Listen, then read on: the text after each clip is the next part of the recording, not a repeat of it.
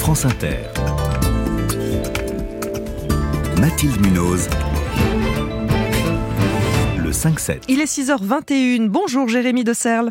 Bonjour. Vous êtes député européen, vous faites partie euh, de la majorité présidentielle, vous êtes aussi éleveur de vaches charolaises en Saône-et-Loire et avant d'être élu au Parlement européen en 2019, vous étiez euh, le président des jeunes agriculteurs.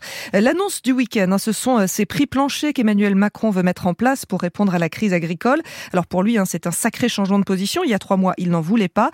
Est-ce que c'est la solution que vous attendiez? Ça fait partie des solutions effectivement qui ont été proposées suite à des discussions avec euh, l'ensemble des organisations euh, professionnelles agricoles pour arriver à trouver euh, une solution supplémentaire au, à la référence finalement et au coût de production des, des auditrices et des agriculteurs français.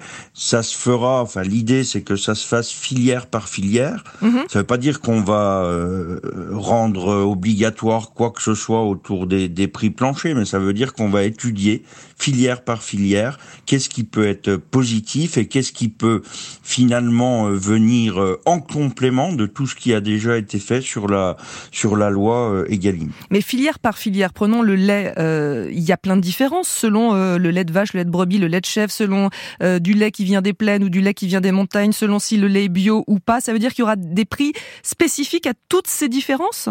En tout cas, il faut qu'on puisse vraiment euh, cette fois-ci répercuter le coût de production euh, des éleveurs sur le prix de vente de, de leurs produits. Donc oui, c'est sans doute un travail euh, profond, encore plus profond que ce qu'on a fait, mais pour que nous puissions enfin rémunérer correctement, c'est l'objectif, hein, c'est que des prix, que les prix soient rémunérateurs. Si nous voulons rémunérer correctement, il faudra les filières par filière encore une fois, c'est pas une solution miracle, c'est une solution qui vient s'additionner euh, à tout ce qu'on a déjà essayé de mettre en place avec la loi Egalim notamment. C'est ce que j'allais vous demander. Si la loi Egalim était euh, vraiment respectée, ça suffirait pas? Parce qu'on le sait que les producteurs de lait accusent régulièrement, par exemple Lactalis, hein, le numéro un mondial des produits laitiers, laitiers, de ne pas respecter la loi Egalim. Si elle l'était, est-ce qu'il y en aurait besoin de ces prix planchers? Je, je, je, pense que non, effectivement, et c'est pour ça que le travail ne s'arrête pas là.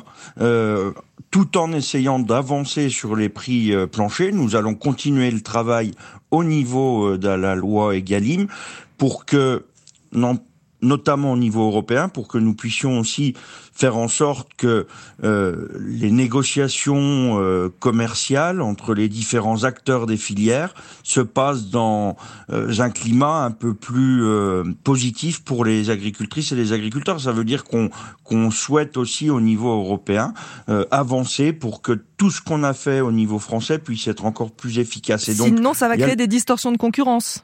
Bah, de toute façon, et pourquoi on saisit l'opportunité européenne? Parce que le, le revenu aujourd'hui des agriculteurs, c'est devenu un réel problème européen. Euh, souvent, les agriculteurs français, eux, identifiaient bien ce problème, et c'est pour ça qu'on a déjà travaillé sur les lois euh, Egalim dernièrement. Par contre, au niveau européen, le revenu était un problème. Il y avait tout, il y a toujours dans une crise euh, une dimension économique, mais il n'était pas relevé euh, autant qu'en France. Et là, aujourd'hui, les agriculteurs demandent dans toute l'Europe que le prix de leurs produits soit euh, payé un peu plus euh, un peu plus cher, en tout cas à sa juste valeur. Donc ça nous permet d'enclencher le travail aussi au, au, niveau européen. Et juste à titre personnel, vous sur votre exploitation, ça changerait quoi? Je rappelle que je rappelle que vous élevez des vaches charolaises. Ces prix planchers, ça vous permettrait de mieux vivre?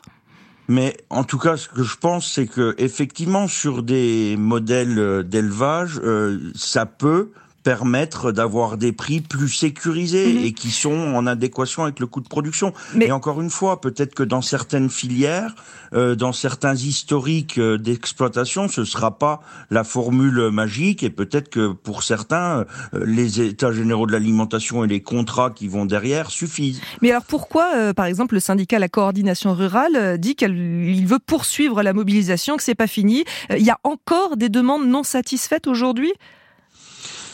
Vous avez vu le caractère inédit de, de, de, de cette crise agricole. Toutes les productions euh, ont des demandes, toutes les régions. Il y a des spécificités euh, aussi départementales qui sont qui remontent euh, jusqu'à jusqu'à Paris, jusqu'au gouvernement.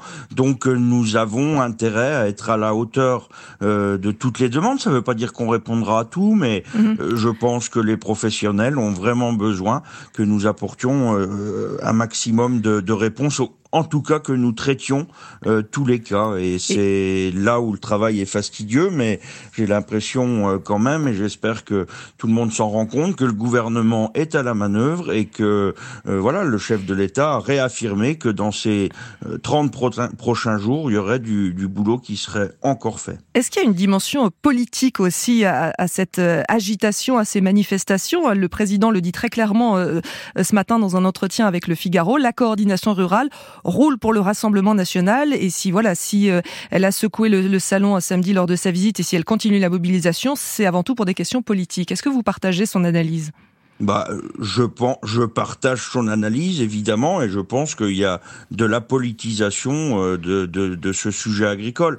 Euh, voilà. Après, euh, encore une fois, il n'y a pas à, incriminer tel ou tel euh, syndicat où on n'est pas on n'est pas là pour montrer du doigt, mais sauf que c'est marqué. Aujourd'hui, le président s'est engagé sur un certain nombre de sujets et, certains, au-delà de ne pas être satisfaits, considèrent qu'il n'y a rien de fait. Certains disent qu'il n'y a rien de fait. je suis désolé. Tout, est mis en place. Et vous comprenez vos, vos confrères agriculteurs qui se tournent vers le Rassemblement national? Ah bah ça pour le coup un petit peu moins, mais c'est à nous de les convaincre de ne pas y, de ne pas y aller. Moi je sais pas, hein, ça a déjà été dit, mais le déplacement de Jordan Bardella hier, euh, je vois pas où seront les solutions. Alors c'est sûr, hein, il a pris un nombre de selfies euh, euh, sans doute incroyable, euh, mais par contre les photos, c'est pas ça qui ramène de l'argent dans les cours de ferme. Hein. Donc les solutions, les propositions. Bon, moi je les ai pas trop vus, donc je dis mm. aux agriculteurs ne vous faites pas avoir non plus. Je ne dis pas qu'on a tout bien fait, mais je dis que euh, ce qui est, ce qui intéresse le Front National, c'est plutôt de dramatiser, de faire un constat encore plus catastrophique. Encore une fois, je ne sous-estime pas du tout la crise et je pense que tout le monde est aux affaires pour trouver des solutions. Mais eux veulent extrémiser euh, le débat, c'est leur fonds de commerce, c'est comme ça qu'ils fonctionnent. Je dis aux agriculteurs et justement avant les européennes, ces gens-là ne font rien à Bruxelles, ne font rien, donc ils ne servent à rien. Justement, pour les européennes, votre famille politique est la dernière à ne pas avoir choisi sa tête de liste. Emmanuel Macron, hein, c'est ce qui se dit, aurait enfin trouvé quelqu'un, qui est d'ailleurs une fille et une petite fille d'agriculteur, Valérie Ayet, eurodéputée sortante. Euh, alors déjà, est-ce que vous pouvez nous le confirmer? Est-ce que vous avez l'info? Est-ce que ce sera bien elle? Et est-ce que c'est une bonne candidate?